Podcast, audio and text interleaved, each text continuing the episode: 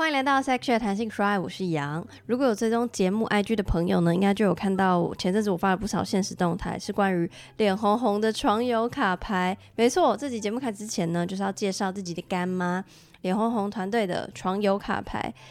就是我在那个粉专有讲过，之前就是会一直分享一些国外的影片，然后有一个频道叫做 Cut，他们就有 Truth or Drink 的影片，然后他们就是以抽卡的方式进行，看起来有点竞技、充满情欲，但又有点好玩有趣的对谈。然后这我就很想玩，我甚至还买了他们家的卡牌的线上版，可是因为是英文，所以我跟我朋友试玩的时候呢，就是有点就是没有很尽兴，就玩了几次而已这样。然后我前阵子就收到脸红红团队的来信，说他们要做台湾第一套情欲牌卡，而且我还是募资页面上性爱知识陪审团的一员，我真的是超级无敌兴奋。然后呢，这个脸红红床友卡牌找来我超爱的一个插画家叫陈景荣，所以牌卡超级无敌美，而且重点是牌卡的内容超级无敌丰富，有六十九张 Tell Me Cards。六十九张 Play Me Cards，然后就是你不用担心说哈这么多会不会很难玩，不会，你只要会玩真心话大冒险，你就会玩这副卡牌。而且你不只可以跟伴侣玩，你也可以跟你的三五好友啊派对上的时候玩。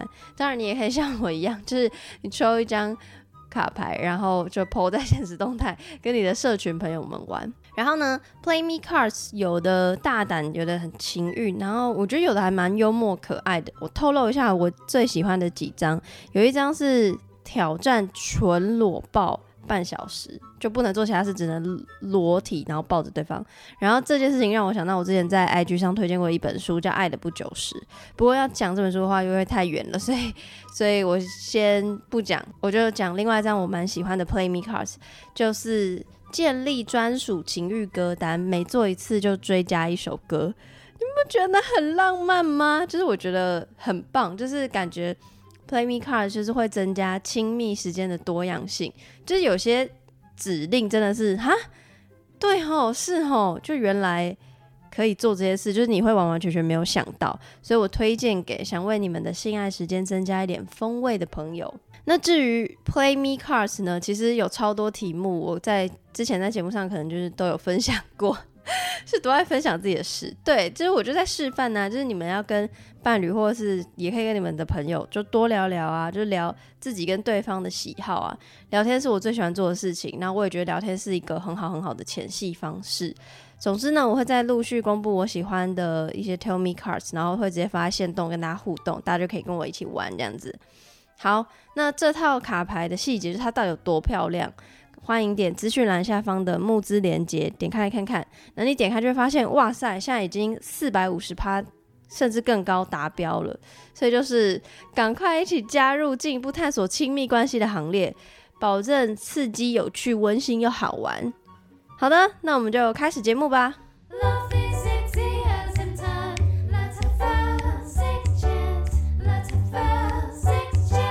今天呢，除了我主持之外，我有找一个 co-host，大家应该很熟悉他的声音，来讲一下你是谁。声音，我只能发出声音吗？可以。好了，大家好，我是 Jason。我今天真的是，我一本不知道我自己被设定为 co-host，不然嘞？我就以为就是来聊天的，一一样的意思，一样的意思。我早期第一集到第五集也有 co-host，他还是来聊天的。OK，好，可以。所以就不用紧张，好不好？然后为什么会有 Jason？大家应该如果有听前面几集的人，应该会知道，因为我跟他在一个月前，哎、欸，对，一个月了，一个月前去那个一个酒店的沉浸式剧场体验这样子，然后反正我们那天就。大开眼界，然后我们又录了一集，就在讲那天发生的事情，然后我们两个自己的感想。然后今天呢，终于终于邀请到这个组织“酒与妹仔”日常的川川来跟我们一起聊天，来自我介绍一下。嗨，大家好，我是“酒与妹仔”的日常的成员之一，我叫张川。所以要讲“酒与梅亚”，是不是不可以讲“妹仔”？可以讲“妹仔”啊，那 只是我自己会习惯讲“妹仔”。这样好，那我想应该，因为那一集我虽然有在文章中就是大概讲一下你们组织在干嘛，但是我节目上因为我们就一直在狂闲聊，所以 所以没有特别讲。然后想说，请川川可以介绍一下你们组织这个团体到底平常在做些什么事情。好，有基本上我们这个成员里面都是由酒店公关还有经纪人共同组织起来的一个一个团体，一个团体，对。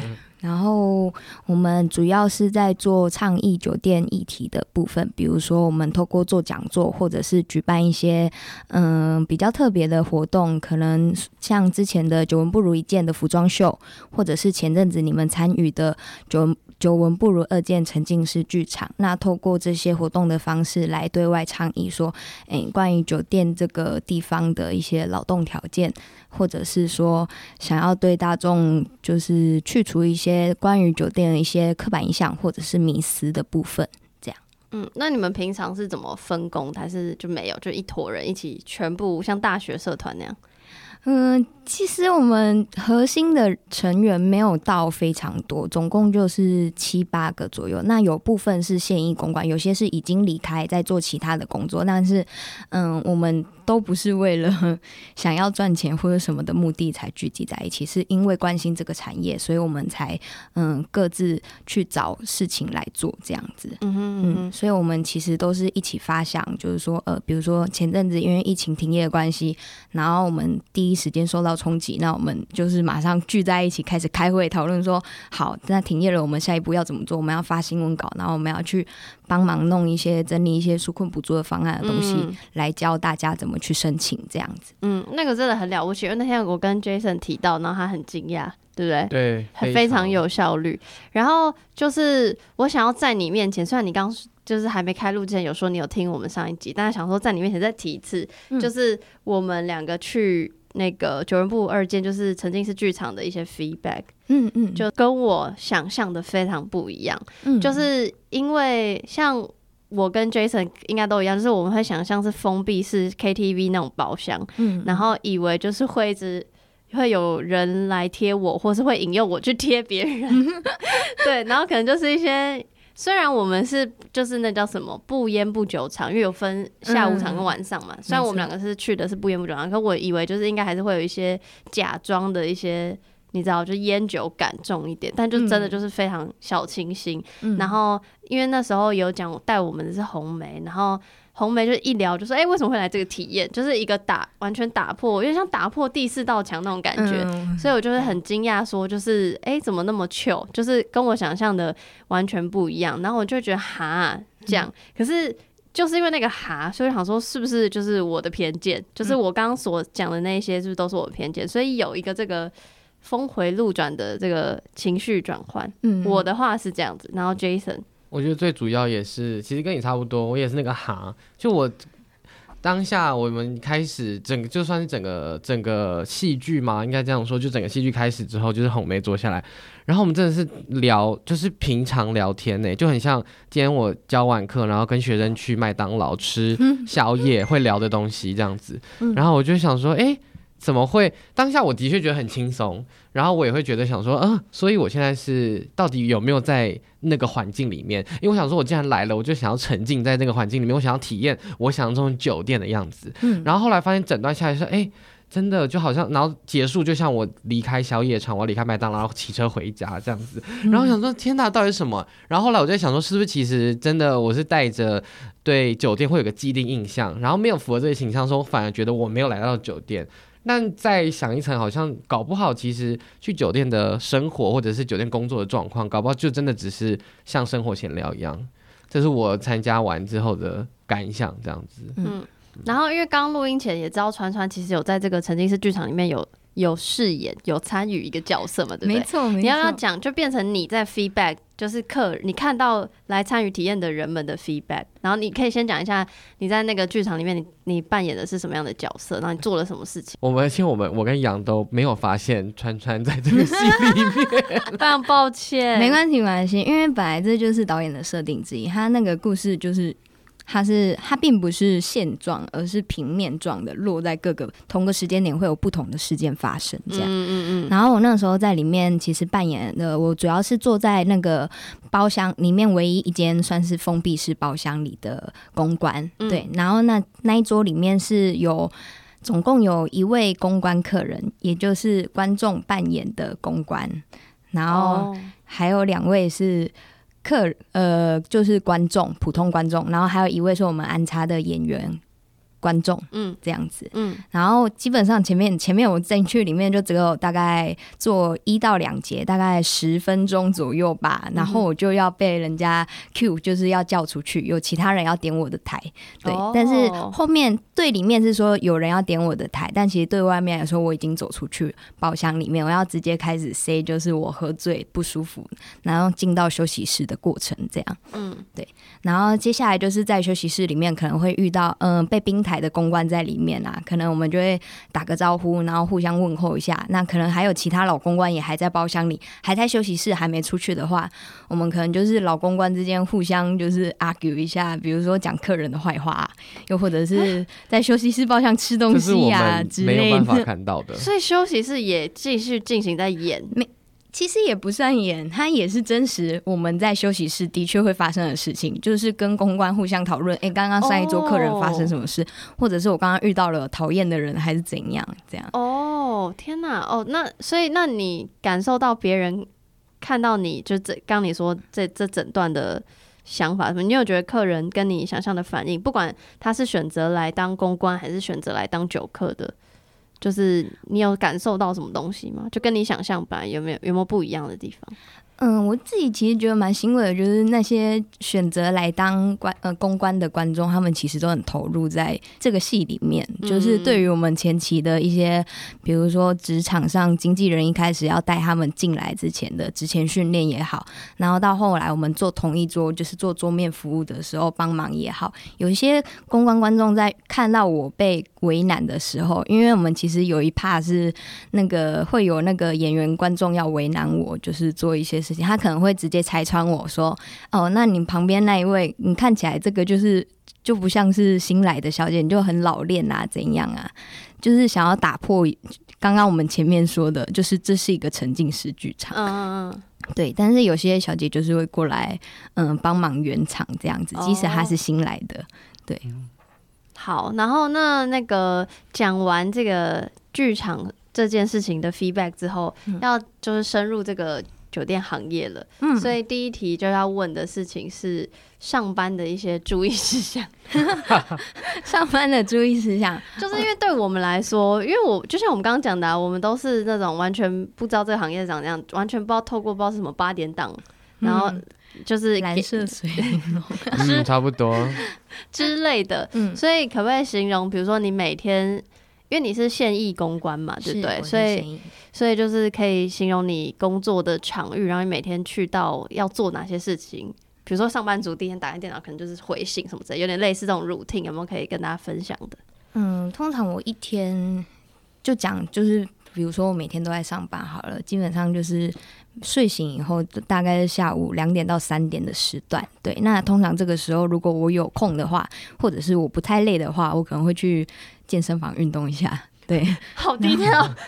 非常。运动完之后，可能吃个饭，或者是在运动前先吃个饭，然后就大概开始化妆、整理、耍废，可能看个影片，或者是看一下我们之后九妹是不是有要开会干嘛的，整理东西。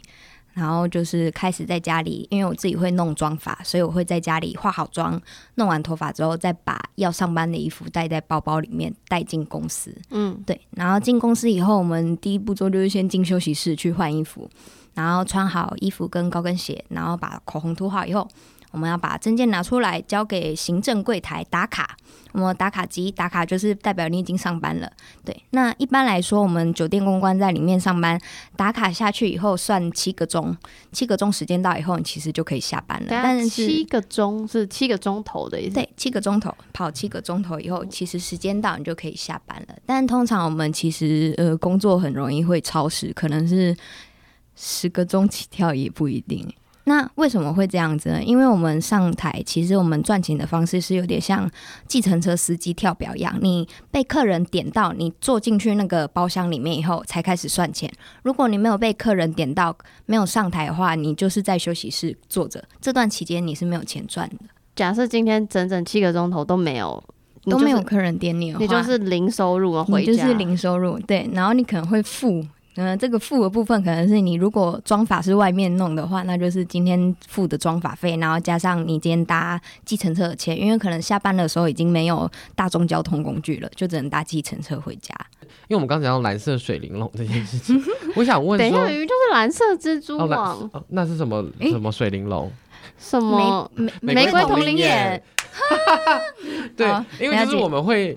我们对一般民众来说，我们会有一个印象，但我想问说，嗯、这个一般的印象跟你实际的状况落差有多少？落差就是用打分数来的话，你觉得来说的话，一到十，你觉得落差有多大？我觉得可能有到七八这么大哦。对，因为实际上，嗯，应该说，真的的确也会有一些很荒谬的、很怪诞的事情发生，但是。绝大部分来说，就在我呃上上班的店家礼服店来说，其实大部分都是遇到一些商务客居多。嗯、那商务客他们通常会做的事情，可能有的时候就是真的是来讲公事的也好，或者是他们今天刚好呃公事刚谈完结束，就是想要过来这边放松，喝一杯，然后聊聊天，喝个酒，玩个游戏。对，那又或者是呃今天刚好是。嗯，就一群朋友，他们可能这比较少见，就是一群朋友可能没上过酒店，但是被朋友带来，就是尝试一下这样子。嗯、对，就是其实，嗯，相处的内容、气氛要怎么带，有的时候也是看公关自己的手腕。对，看你要怎么把它营造出来。对，嗯、就即便是有客人想要来谈恋爱，也有厉害的公关，也是有办法有办法把它扭转成我们就是朋友这样子。哎、欸，你讲到公关的手腕，因为像上次有讲到，我我们两个都觉得带我们的红梅，她是就是讲话很能言善道，跟观察入围派。没错，对，那你会觉得你是什么派系？我自己算是也应该算是场控类型的，就是比较偏向于服务性质很好，然后也是察言观色，看客人需要什么，我第一时间可能他拿起烟我就点烟，马上抽出来顶烟，哦、然后或者是客人一个眼神我就要倒酒。这样子，那那你有那个吗？那你也别两个名牌吗？好没别两个名牌，这倒是没有啦。对对对，没有他那么浮夸。嗯，等下那所以你说像点烟，所以你随身都要携带的小道具，可能就是打火机之类的。对，打火机还有什么？那可能像我自己的话，因为我会。专注在就是服务客人身上，我可能还会在身上带口香糖啊，或者是喉糖啊。就客人有什么，有时候想吃口香糖，或者或者是唱完歌需要喉糖，我就会拿出来给他们这样子。哎、欸，你是包进包厢还是你是开放式的？嗯、就是，它是呃封闭式，就是台式酒店。你是台式酒店，嗯嗯嗯。所以，那你进去之前，你会知道今天的客人是商务客，还是是比如说兄弟客，还是什么样的客人吗？还是完全不知道？嗯。如果是刚入行没多久的话，你可能就会不太清楚。但因为我自己是已经在店里待很久了，那基本上我也都有熟悉的干部，干部就是会带客人去店里消费的。那也都知道这个干部大概都会带哪些类型的客人来消费。比如说今天这个干部他就是专门呃专门接兄弟客的桌，那可我就会知道，那可能待会进去的就是兄弟课这样子。所以会去休息是叫你们进去的是干部，不是行政。嗯，是行政哦。对，可是，欸，可是那你要说今天行政叫我，可是是哪个干部带来的客人，还是他会说？嗯，有时候干部也会自己挑，先挑顺眼的公关上台。比如说，他今天看到休息室里有哪几个公关是他之前客人做过的，他知道客人喜欢这个公关，干部就会直接跟行政说：“哎，那我等一下要带那个妹进我的包厢。”哦，所以他还要记得，比如说这个客人可能大概喜欢哪一类型？是是是，他们也会依照喜好来挑选，就是客人所需要的类型。这样，你们会因为这样而特别跟干部打好关系吗？你要说特别吗？我觉得这就是你每一次进去做包厢的时候，跟有没有在认 认真或用心去经营这一块。对啊，就是如果你跟客人处得好的话，干部自然就会喜欢你了。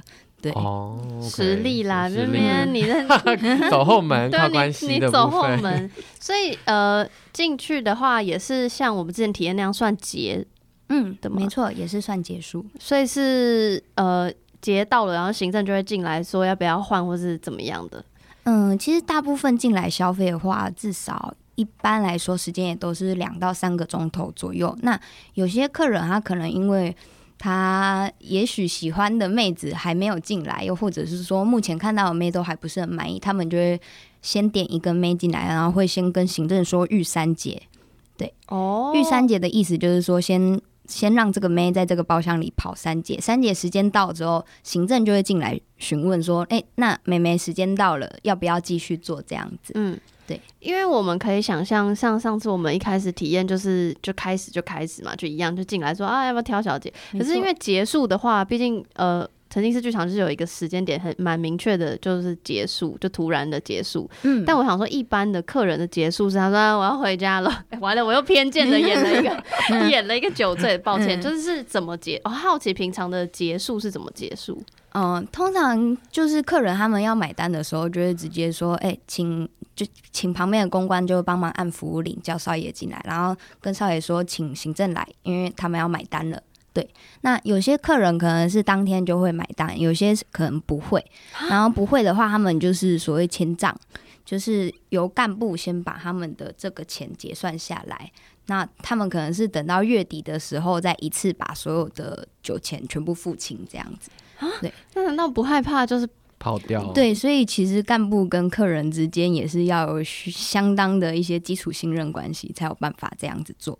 又或者是说，这个客人真的是有钱到爆炸这样子。哦，那我还想问一下，上班的眉眉嘎嘎，比如说什么样的客人可能不能问什么东西，或是你在上班时绝对，比如说你不会提到，或你不会呃问别人，或是别人问你，你不会回答的，有没有什么这种眉眉角角？嗯、通常比较好的状况下是，有时候我们没在我们公关在看台之前，行政可能就会在我们看台前先在外面对我们说：“哎、待会进去这一桌，这个是兄弟桌，那没事的话不要乱讲话，该做的做，辅做好。那没有你的事就在旁边闭嘴，就是你要假装你有在做事。”嗯，你有在听东西，但是你又不能听得太清楚，他们到底在讲一些什么样的内容？对，有的时候是需要这样的。对，那我也曾经遇过，就是可能是类似一些身份比较敏感的客人进来包厢吧。那他们在店里是商务客啦，然后他们就在谈公事。那谈完之后，他就在快要结束之前，他就问了我们一句：“你们刚刚听到了什么？”然后我就说：“嗯，我什么都没听到。”压力也太大了吧？对。这听起来不像是商务客，像是兄弟客。对啊，对对对，就是有的时候你要 还是要稍微关注一下，就是。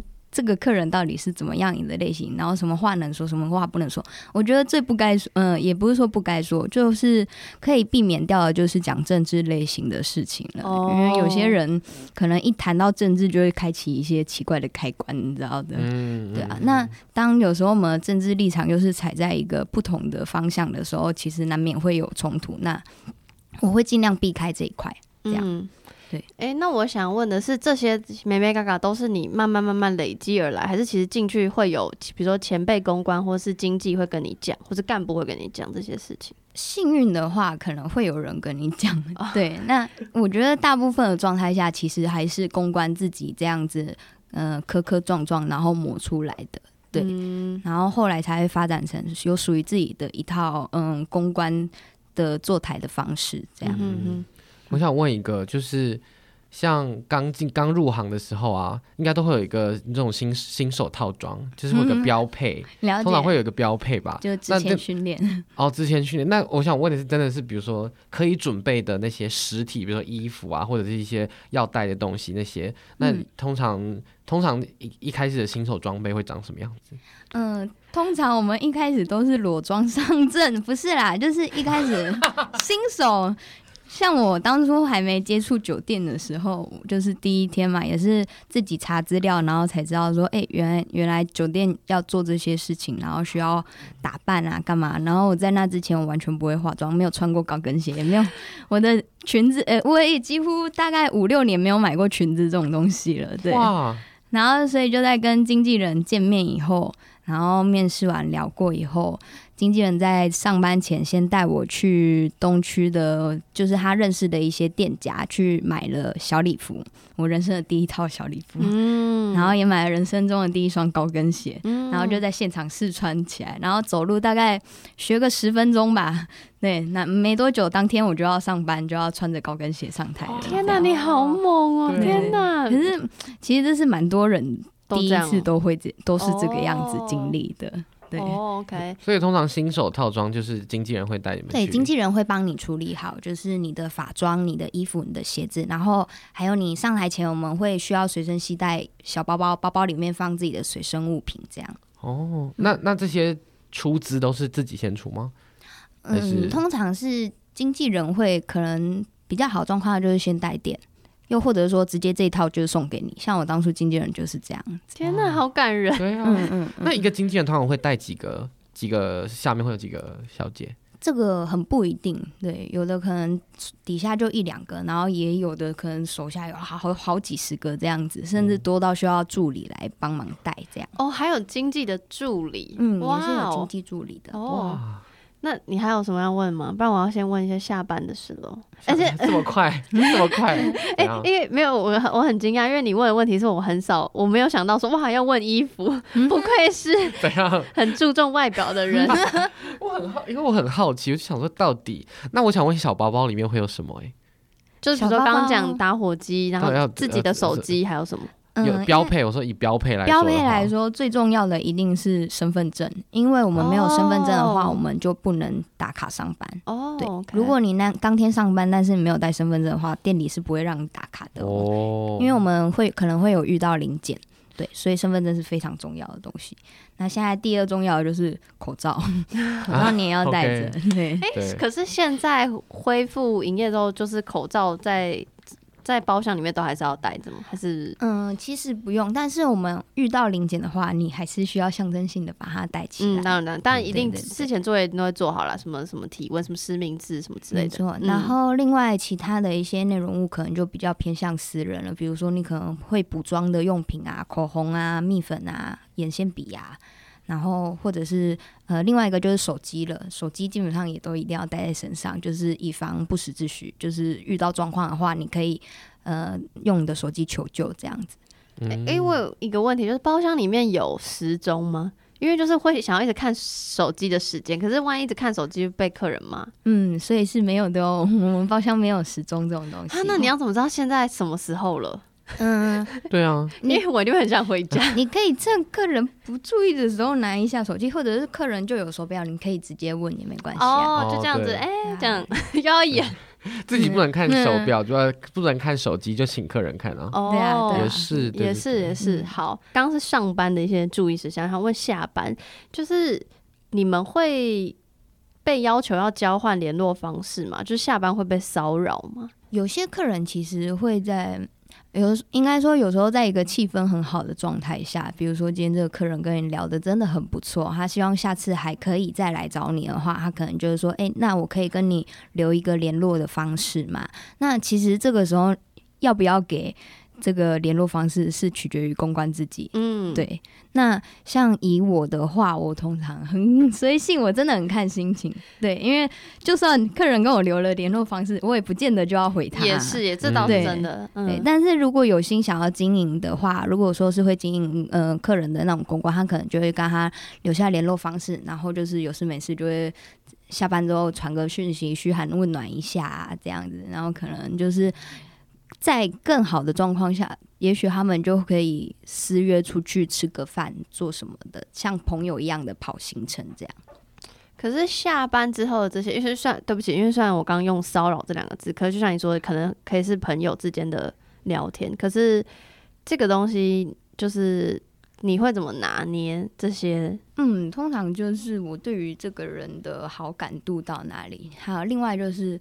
呃，其实我自己跟经营客人的方式就是蛮直直观的，就是对我来说，客人就是客人，要变成朋友是非常困难的，除非他真的在跟我私底下的生活有另外一一个交集，就比如说，哎，可能刚好我真的实际生活圈上的朋友跟你有重叠的状态下，哦，那我们才有可能会成为朋友。嗯，对。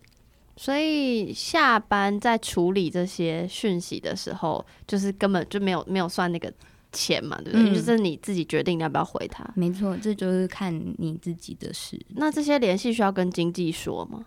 嗯，不需要。对，因为这就是你很私人的部分。但是如果说你这个跟客人可能在呃联络上面有遇到问题的话，你还你也可以选择跟经纪人讲这些事情，这是没有问题的。嗯，对。如果他下次来了，就你们有交换联络方式，然后他下次来了，他要怎么？他要跟谁说？然后直接找你？他他就直接跟干部讲就可以了。嗯，他呃比较通常的。有一种方式，就是他可能今天哎、欸，他会传讯息跟跟这位小姐说，哎、欸，我今天要几点，我要过去店里面这样子。然后如果他会跟，可能就会跟小姐说，请他跟行政通知，然后行政会通知那个客人的干部这样子。对，哦 okay、然后干部就会知道几点要把那个小姐丢到那个包厢里面去。这样，如果他下班时间一直私讯你，然后你你自己觉得困扰，就是你可能没有回，或是完全没有答应。加好友之类的，嗯，然后他上班就在你上班的时候点你，嗯的话，就是这种状况怎么办？或者你有发生过吗？想一下，嗯。是有遇过，就是我没有回客人，然后后来又上台遇到这样子，那怎么办？我都跟他说我讯息真的太多，已经被刷掉了这样子。哦，也是，这个 现现代也的确是有很多借口可以那个。对啊，就是说太忙，本来要回，可是现在因为有时候就会直接出现在手机上面，我就忘记点开要回了这样。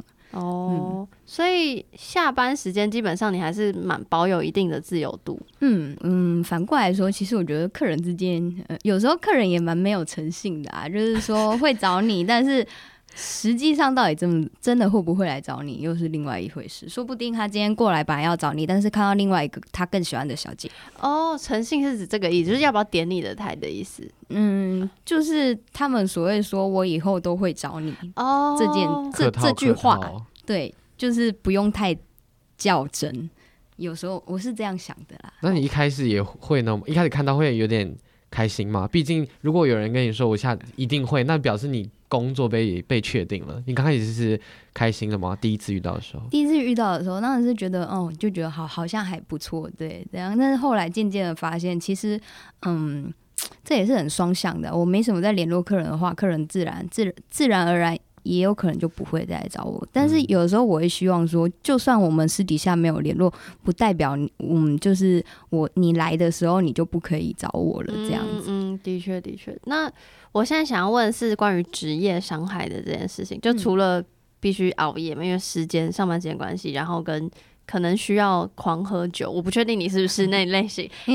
我算是有时候会拼酒的类型。哇哦！然后可能还要就是可能吸二手烟或抽烟，本人自己抽，嗯、然后还有情绪劳动什么等等。嗯、你觉得你有？你觉得哪些是你是觉得是你个人上班有点困扰的，可以算是职业伤害的？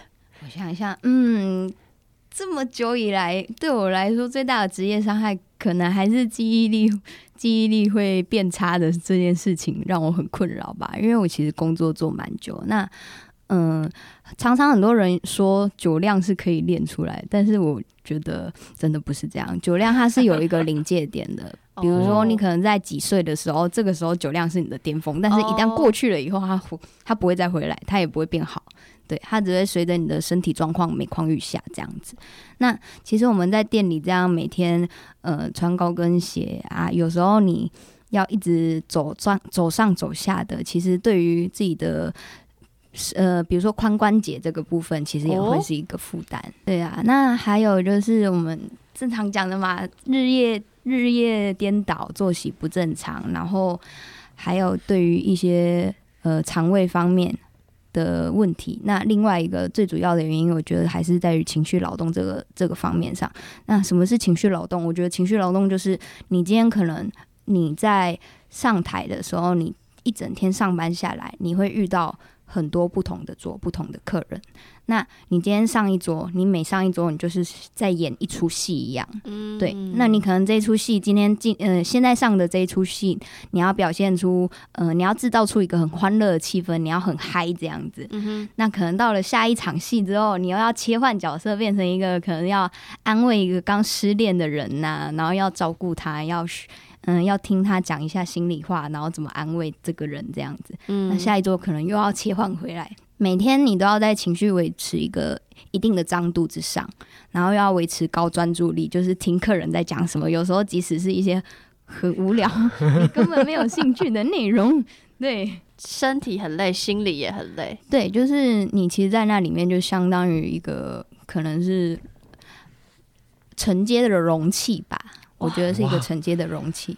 很棒哎、欸，很具象哎、欸，对对对。我想问一下，因为我刚其实我是第一次听到“情绪劳动”这个词，嗯，我想知道 why 没有开玩笑。我想知道还有什么职业会会是也会需要用，或者这对，就是还有什么职业会是用到这个情绪劳动？其实我觉得我我自己的浅见呢，我觉得我觉得所有行业都会，even 比如说家庭也会，因为那个东西有点像对我来说有点像某就是比人家比如说什么情绪勒索，那只是你在你。嗯就是怎么讲？就是你的就情绪，它也是一个体一种体力的消耗，所以我我会定义这个情绪劳动是有很多不同的 scenario 的，就不管什么行业或什么角色，应该都会遇到，只是可能酒店业又更更更严重一点。我我是这样觉得。嗯，OK，那我大概理解，我有一些。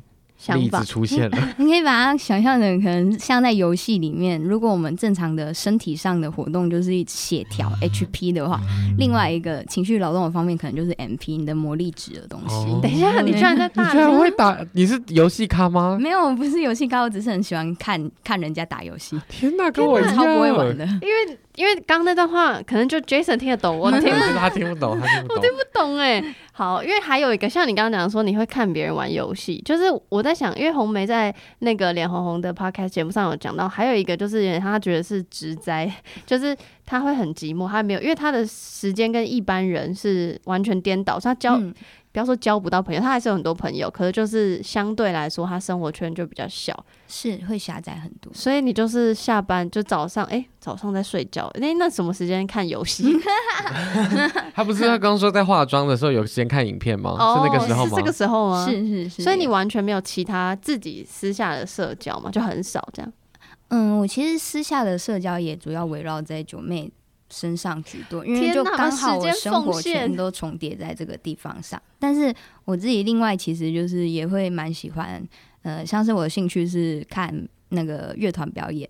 哦，你长得很像听团仔，对对，有有有，我觉得有，我觉得有。对，所以就是如果有休闲的，就是我会看一下，就是 schedule。有时候，哎，这个月有什么样的表演活动的话，我觉得空下来，那排休就是特地去看表演活动。哇，很棒很棒！刚刚讲了那个职业伤害的部分，然后现在讲一些好的酒店业不是都不好，就是你觉得这份工作你都做，可以问一下你做多久吗？嗯，我做大概一五年到现在，那中间有休息过一年半左右，所以至至少四年有吧，至少四年嘛。所以就是想要问你做这这份工作这么辛苦，可是却一直做下去这么久，想必这份工作应该还是有给你一些成就感或快乐。嗯、那你可以讲一些这份工作你觉得好的地方？我觉得。第一点就是一个肤浅又直接又有效率的东西，当然就是赚钱呐、啊，可以完全可以理解。对，而且我觉得我其实会，虽然他嗯讲实在话，我不是真的非常喜欢这份工作，但是我很喜欢这份工作在于时间上的自由程度，可以让我去做很多其他的事情。就比如说，他因为排班弹性，他可以让我在、哦。嗯，可能情绪上没有办法承接的时候，我想喊休息，我就可以喊休息。这是在一般职场上工作我做不到的事，哦、我不能随时想请假就请假。对、嗯、对，这会很直接的影响到我的薪资，这样子。嗯嗯对。那另外就是，嗯，其实，在酒店里面也会得到一些成就。那这个成就的部分，可能是来自一些。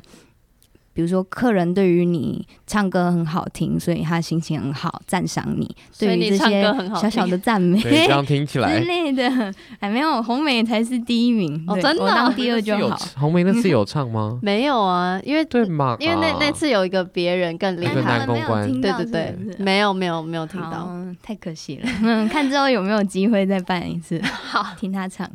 好，所以还被称赞歌声，还有呢，可能就是对于客人可能今天心情不好的状态下，或者是他没有他觉得没什么动力的状态下进来进来店里消费，但是在跟我谈完以后，就是聊完以后，嗯、呃，他跟他进来时那一开始那种很负面的状态是相反的话，我觉得那也是很好的一件事情。这样，嗯嗯嗯，那就工作做这么久，你觉得你在进入这个行业之前到就是现在已经做这么久，你想法上有什么样的转变？对于这份行业，一开始其实蛮单纯的，就是想说、嗯、来赚钱，这样来赚钱，就是钱存够了就离开。那说说真的，也是在一个也不知不觉到为什么就突然跟九妹这样子连上线，然后也才开始意识到，哎、欸，其实自己在这个环境工作的话，如果嗯，也不是都只有坏的一面。那如果好有好的一面的话，要怎么把那个好的一面发展出来？然后要怎么让大家去更关心这个产业？或者是说，哪一天我才我可以嗯很坦诚的跟我的家人说，我其实在做这个行业，这是很重要的事情。嗯，对。那那那你已经跟家人说了吗？目前知道我做这个工作的只有我的亲哥哥，还有小阿姨。因为小阿姨是比较开明的人，嗯嗯嗯嗯，对。那那没有讲的主因是，就是大众对对酒店工作的的那个想象吗？其实我身边朋友都知道我做这个工作，就是 反而是家人的部分的话，真的是还没有办法直接跟他们这样子开诚公布。那也是。避免，因为我们家父母算是爸爸，算是比较传统的人，那种父父权的人类，嗯嗯对，就是担心会有冲突这样子。那我有个有趣的问题，嗯、那你用什么借口跟他们说？你的生活上的开支这些，我说我在台北现在在做网拍，还有做烧烤啊，这样子。我还网拍跟烧烤这么好赚？烧烤算是半真半假，对。哦，因为你说你也，我之前真的有做过，就是中间休息的时候去做烧烤店。哦，对，他们只是以为我一直都还在做烧烤店。哦，可以，可以。因为你刚刚说你的父亲是相对父权，但我想到。但我我是不管家人那块了。嗯，要说父女，也就比较传统，他就觉得说那种男大当婚，女当女大当嫁。嗯嗯对，就每次回去的话，他永远都在念说啊，你就如果台北真的过，因为我是高雄人，台北过我不好的话，就赶快回高雄啊。嗯、然后可能跟我妈一起开间早餐店啊，顾一下家里的事啊，哦、然后。嗯找一个好人嫁了，嗯，Okay. 完全可以，因为我爸妈也是这种人。Yeah. 但是讲到父权，我想到我想要讲一个，就是之前红梅在脸红红 Podcast 有讲到，就是关于物化这件事情啊。嗯、就你会觉得你去酒店工作是，就是把自己商品化这件事情，就等于来消费的客人是有一种这样的想法的吗？你会这样想吗？嗯。应该说，我觉得什么样的东西，实质的也好，非实质的东西也好，你要把它拿来当商品，嗯、呃，当做一个等价交换的东西，也不是不行啊。就像今天律师，他可能卖的是他律师上面的专业，那可能今天我作为一个公关，我可能卖的是，嗯、呃，一种氛围。又或者是他们想要情欲流动一种谈恋爱的感觉，我就卖给他谈恋爱的感觉。嗯、他想要一个嗯嗯被人家崇拜的感觉，我就提供给他一个被崇拜的感觉。嗯，就是可能要的东西不太一样，但是在酒店里面，其实嗯只是把它转换成一个什么都可以拿来比价的世界而已。嗯，没什么不好的。我想要问 Jason，嗯，就你对于这件事情你是怎么想？就是物化。对，然后因为很多就是有不要不要讲很多，就是我听过有人说，就是有客人会最后就说我要把你救出来啊，就好像客人是那个英雄式的角色，然后小姐是需要被救的角色。嗯嗯嗯，小姐既是被物化，然后又要被救，这种那你多父权这一切，我的天哪、啊！你你，那你对于这个，就你觉得把自己商品化这件事情怎么样？我觉得我要先说，刚刚有一个，我觉得刚刚那个川川讲的，因为他其实我原本预期他会讲的那个卖的产品。跟我想象的完全不一样，因为他刚刚讲的是氛围跟跟感受这件事情，嗯，就我原本没有想到这件事情，嗯、我原本也真的很就是你说卖自己身材，对我就会想的是身身身体上或者是身材上展现而已。我觉得身材只是你利用的一部分武器，对，嗯、但是更多的其实在酒店里还是交心的部分。更居多，嗯因为你要如何跟一个长期的客人往来，变成甚至说不只是客人，而是一个朋友的关系的话，那绝对不是只有这个外在可以去支撑得起来的。嗯，真的。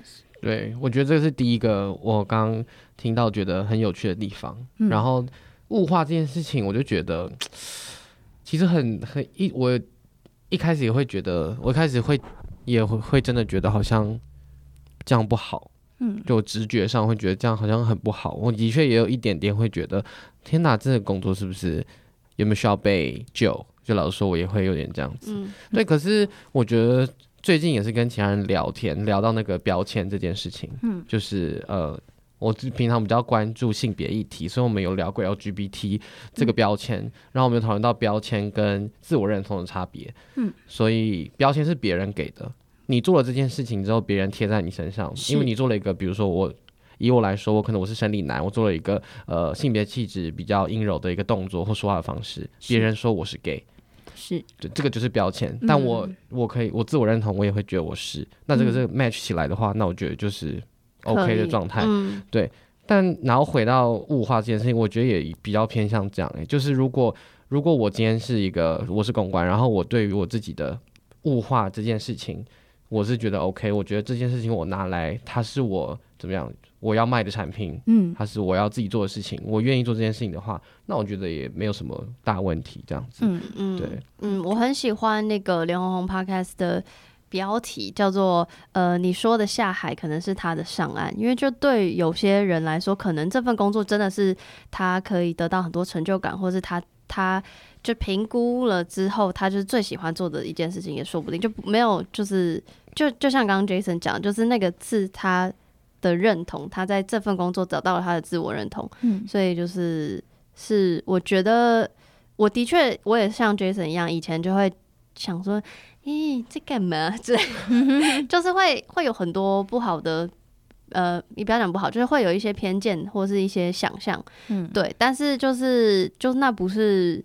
那不是实际上的样子，然后也也因为越长越大，就看更多资讯，就会知道，就是反正人本来就有各种不同选择，对，嗯、所以我觉得可以多聊或是多听我们的节目，就是是是好事，就可以更了解。那你再去决定你怎么看待别人，不过你也不用管，就是你就是管好你自己怎么想就好。我自己是这样觉得，嗯嗯，对。你有听过男性凝视这个？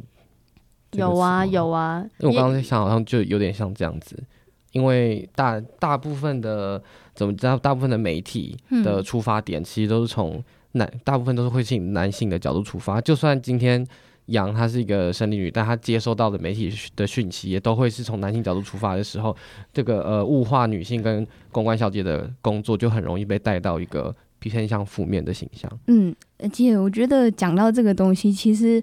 呃，基本上我觉得女性的所谓外形也好，或者是身材外貌也好，从我们出生的那一刻开始，就已经不断的被外界给传输、给传输的东西给扭曲掉。嗯，对，就是小到那些广告，大到那些或者是呃卡通也好，迪士尼、嗯、或者是那些女性形象的那些标签，就一直不断的贴在我们的身上。嗯，这样子。对，那因为。就像刚刚我们讲的嘛，就是毕竟社会不管是媒体也好，或是自己家里，或是 even 学校，就是成长背景环境，就是会有一些呃各种不同的想法在灌输我们。然后我相信那个九妹就九妹仔日常是在呃做很多事情，然后让让这个产业，让你们工作的环境，或让社会大众对于这个产业的想象可以改观，或是有所不同，或者或是不要讲改观好，就至少可以知道更多更多层面。嗯嗯，对。然后我知道你们最近好像真的成功，因为一开始组织只是想要办一些倡议活动嘛，就比如说一开始的服装秀，或是我们去参加的曾经是剧场。嗯，然后我知道就是是不是最近成立了职业工会？嗯、呃，对，我们在。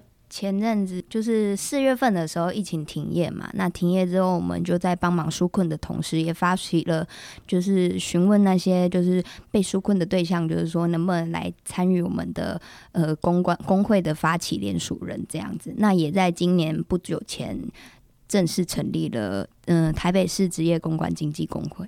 哇，所以那你我不知道问这题会不会太太难，但你觉得就是产业上。你觉得还有哪些地方要改进的？不管是法律面，还是到社社会大众想象面，有这个面吗？嗯，我们其实目前前期刚成立，最主要的还是希望可以，嗯，能多吸收会员就多吸收。那可能对外就是招募的对象，我们希望，呃呃，公关或者是。性产业从业的人可以在这个工作里有劳保这份保障，对。那也希望公关之后，如果在呃遇到一些法律层面上的问题的话，可以来我们这边有另外的管道去做寻求，这样子。所以比较像是让大家知道，哎、欸，这里有个地方大家可以，这是一个资源，这样。对，这边有一个第三方的平台，就是你不只是如果你在店里面真的遇到问题的话，不。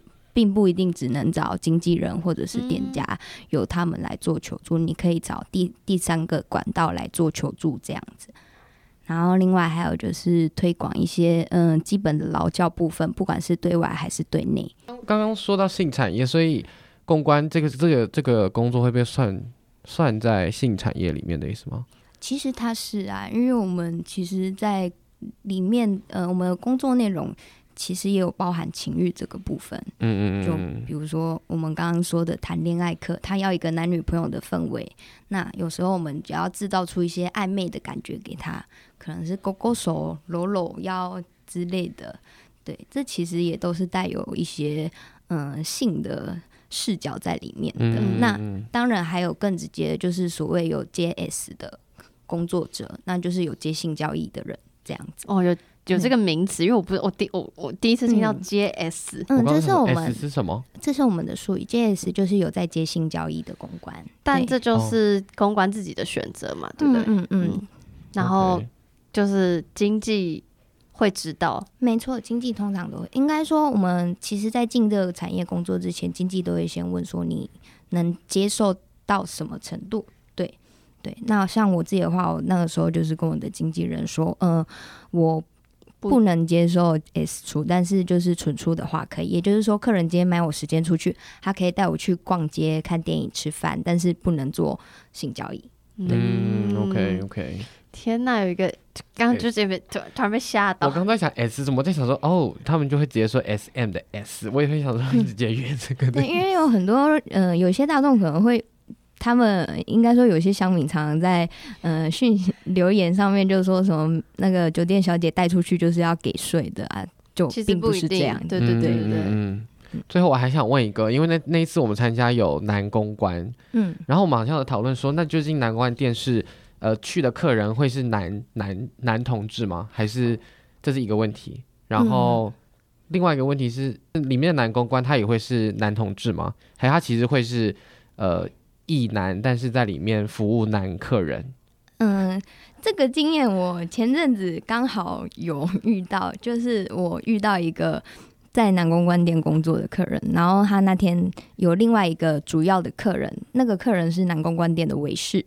对，然后他就维士，维士是像行政那样吗？就是管理秩序。嗯，维士有点像是在一家店的外围那种，嗯，兄弟他们在处理互相制衡的一个角色。所以，比如说今天店家里面发生客人客人他们起冲突了之后，他们就会请维士上来。那所以每一家店都有维士，每家店一定都会有维士。嗯，对对对，它是一个另外一个制衡的管道。对，那反正那天就是后来。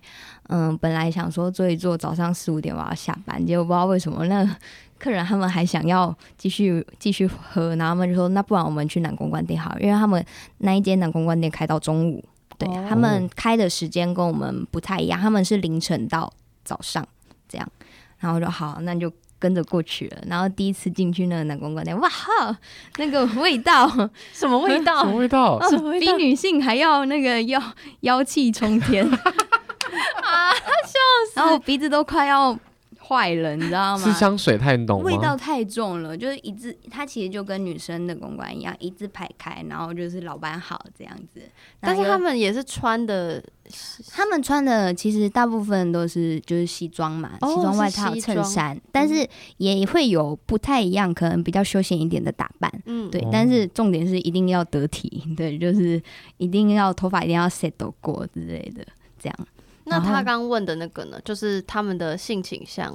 我觉得不管是男公关店还是女公关店，里面会有同志都是正常的事情，嗯、对，都会有就对了。嗯，那。只是就是你有没有发现而已，对呀、啊。像我在店里的时候，常常被客人问说：“哎、欸，你是女同吗？”但是我不是，我是异性恋。然后他说他们都说你骗人，我就会觉得 很莫名其妙，对啊，为什么干嘛质疑别人性？嗯、但是我我我刚想，我当突然有点卡住，因为如果穿西装的话，我就想说那是不会，就不是不是变成是女客人想要找男公关？但是我刚。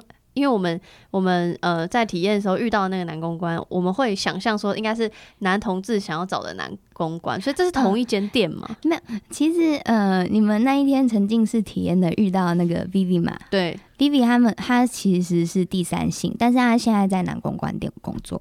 那他以前呃在男公关店工作的时候是以异性的样态在店里工作，只是他后来就是转换了，但是他服务的客群还是以女生为主。哦，所以男公关店的客人是以女性为主，还是以女性为主？而且男公关店有可能大概也有一半左右的客人是女公关进去消费哦。因为时间上的关系，他通常他们开始上班的时间是我们女公关下班的时间。那前面我们讲到，其实我们在这个行业工作的生活圈非常的小，哦、非常的狭窄。KTV 对，那男公关可能就会变成说，客人来找我们抒发管道，那男公关就是我们女公女生抒发管道的另外一个地方。哦、好酷，这是一个产业链，对啊，是一个非常完整的产业链。没错，没错。那如果男同志要去找公关的话，要会有特别的店吗？还是就去男公关店就好了？也是有男同志的酒吧可以去哦，然后有也有第三性的公关店可以去尝鲜。可是他那个就是不限制客人是什么类别啊，就是对啦，其实是男同女同 LGBTQ，你想去就去，也是是是这样没错，又又开眼界了。好，可是我相信如果是嗯。女男 gay 的话，应该就会不想去女公 女公关店消费，是正常的。对，我那时候红梅坐在我旁边，我想说，对不起，嗯。因为因为他他进去那时候行那个第第一件事情不就是行政说哎挑小姐，然后我们两个对他说我不要挑，失望，因为我只是想要请他陪我去体验，但他没有很愿意。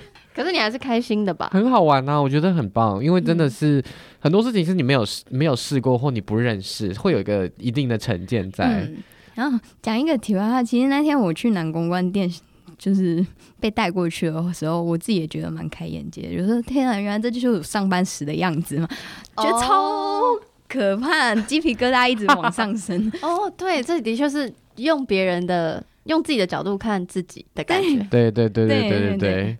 然后就说，嗯，就就就那个男生一定要靠过来，说不用坐旁边就好这，剩下的我自己来这样。好，那我们最后一个阶段就是要来，就是有一些临时的提问。如果你觉得你不想回答或太私人不能回答的，你就就是就不要，反正我就会剪掉。啊、你可以来给你挑，你挑几个？有一个有一个问说，好奇月薪多少，然后遇到危险的时候要怎么处理？这个 range 哦，很小到嗯，因为我们通常都是每个礼拜结算薪水的，哦、因为我们是周领，对，就是上周领上上周的这样子。然后这个薪水其实很看你上班的天数，还有你上的好不好，所以差的可能一一个礼拜几千块，好的可能一个礼拜三万块，月薪可能两万到十万这个 range。甚至更高都有可能，所以真的是要自己努力耶！突然突然很励志，就是嗯，对啊，你就做多少事就赚多少，是吧？是啊，没错。有时候也是很凭运气的事啊，对，有时候你就是今天真的很拐气，不管怎样，就是没有办法上台，对啊。啊，而且我听过那个，就是也有那个什么，就是什么，那叫什么啊？就是月份或是什么什么时候哦人大小月客对大小月淡季跟旺季，对对对，什么大小月大？小月会这样说 怎么？会哦？应该也会吧？就是对，是不是有有淡旺季？有啊，有啊。淡季的话，会在那种比如说五月份，大家开始要缴税的时候，然后还有学生就是自己的小孩开学季的时候，通常这个时期，缴学费对这个这个时期客人就会比较少一点。对，那客客人多的时间，可能就是那些特别的活动周的时候会过来，比如说情人节，哦。嗯或者是过年之后、过年完后，因为过年前大家都都发红包。就是过年的期间不是要回家团圆吃餐、吃饭聚餐这样嘛？那过年之后没多久开门就会很多人来，然后还有前期的尾牙、尾牙季、尾牙季也是特别多人的时候。嗯。嗯另外一个是什么？遇到危险的时候怎么处？理？嗯，要假假设一下嘛。如果说我今天在包厢里面，嗯，我我遇到一个很色的客人的话，那这算是危机嘛？就是客人可能真的太色，已经要脱我内裤。这时候我能做的事情就是跟客人说：“诶，我有东西忘记拿，我可能卫生棉在放在外面的柜子，我要出去拿一下。”对，那这个时候你就可以趁趁势走出去包厢，然后你就可以告知行政说刚刚发生了什么事情，然后你不想要再继续待在这桌了。对，都这么激动，然后还要这么冷静的说，嗯，对，这是我们上班的时候一种没有办法直接拒绝客人的一种关系，该怎么讲？嗯因为因为因为我们在职场上，我们要给客人的东西，通常就是面带微笑，那就是好好聊天。对，那其实有时候在遇到一些性骚扰的举动的时候，直接的拒绝客人，这在店里会被视为没礼貌。嗯，对会被客诉吗？比如说，有可能会被客诉，对，拒绝可能这个是被客诉。行行政 Oh 行政通常店家他们会还是会希望你可以讨好客人，而不是跟客人关系搞僵。对嗯，对，嗯那这种时候要如何用委婉的方式去跟、呃拒绝客人的性骚扰，就是很看技巧，也很看客人的客人的好坏。这样所以假设在那个包厢里面大叫，外面是听得到吗？我知道你们不会大叫，就我好奇那个隔音效果。还是听得到哦，还是听得到哦，好好好险，因为就还是我还是会很担心。那我记得那个时候，我们那时候去体验，然后后来结束，他们有有些小姐有分享他们那个密码、密码、嗯密语，啊你那是可以分享的吗？安全术，嗯、它它它也是我们酒店一些小术语，就比如说这个桌客人太太色的话，像我们有时候就会按服务铃请少爷，就是服务生进来，然后服务生进来就跟他说：“哎、少爷水果不甜。对吗？对对对对对这个有水果不听到甜，”对对对对，那可是能这就是一会不会个暗号，客客少爷就会知道这个包厢，哎、客人有有状况这样。哎、可是那这样客人会不会听得懂？就是你们都会不会一直一直不甜太多次？而且都上节目，如果客人听了，水果真的很不甜，没有没有啊，因为每一间包厢其实，呃，每一间店家们其实讲的都不一样。哦对，那现在甚至其实很少在用，因为我们其实手身上都有手机。如果说真的有状况的话，就是假装要上厕所，然后直接在厕所里面拿手机出来跟行政讲就好。嗯，对哦，哎、那我想问补充问，就是假设今天他水果不甜了，嗯，下一次他再来点你的台的时候，你还敢再去或可以去吗？还是？嗯，应该说，如果说我今天已经遇到这个状况了，那这次我出包厢以后，可能我就会跟行政说，我下次不想要再看到这个进这个客人的桌看这个台，那我就要封这个客人，就是有点类似黑名单这样子。哦，所以基本上我可以选择要封客人的台，就是我以后都不看他、这样子。是可以这样的。对，那反过来，其实客人也可以封小姐台。他如果说他今天真的对这个小姐真的很生气，他觉得很不满意，他以后都不想要看到这个小姐进他包厢，他也可以这样子跟干部讲。哦，所以你们会隐隐约约知道，哇，你变成谁的黑名单了？这样就是有时候客人封的也莫名其妙，也许就很不知道。对啊，哦，也是也是。好，来下一题。社会和身边的人对这个行业有哪些不友善的举动或言语吗？你遇过最你遇过最让你伤心的？我个人其实还好哎，但是我的确有遇过客客人，就是直接当着我面说，嗯，小姐就是腿开开等着给干的这样子。那你要怎么回？你要就是马上就要去上厕所了？没有，他在讲这句话之前，对，他在讲这句话之前，其实就已经正在对我做出性骚扰的举动。我那个时候是直接就是用挡的，用肢体去回避他这样子。然后我就说，那有一天你女儿来这个地方工作，你也是这样的想法吗？因为我跟那个客人聊天之中，我知道他有一个女儿，对，你直接这样 cue 他女儿。的名就你直接讲女儿这两个字，嗯，对啊，我说你很厉害。有一天如果我现在坐在旁边的这个我，就是我是变成你女儿，你还是这样子的状况？他、嗯、说我怎么可能让他女让自己女儿来这种地方上班？哦，对你看他来自己来，然后还要觉得这地方怎样怎样奇怪。就有时候我觉得大家的想法也很怪，你又要写，然后又要说这里怎样，然后实际上说说小小姐钱好赚，那真的让自己过进来赚，你又说不要，这个地方好可怕。对呀、啊，在那边。唧唧歪歪，更生气，对不起。对啊、好，来下一题。最受不了什么样的要求？然后他还有问客人的年龄层大概在哪里，跟酒店小姐的年龄层大概在哪里？嗯，最受不了什么要求？我想一下，就是受不了客人要跟我只想要跟我私约，又不想付钱吧？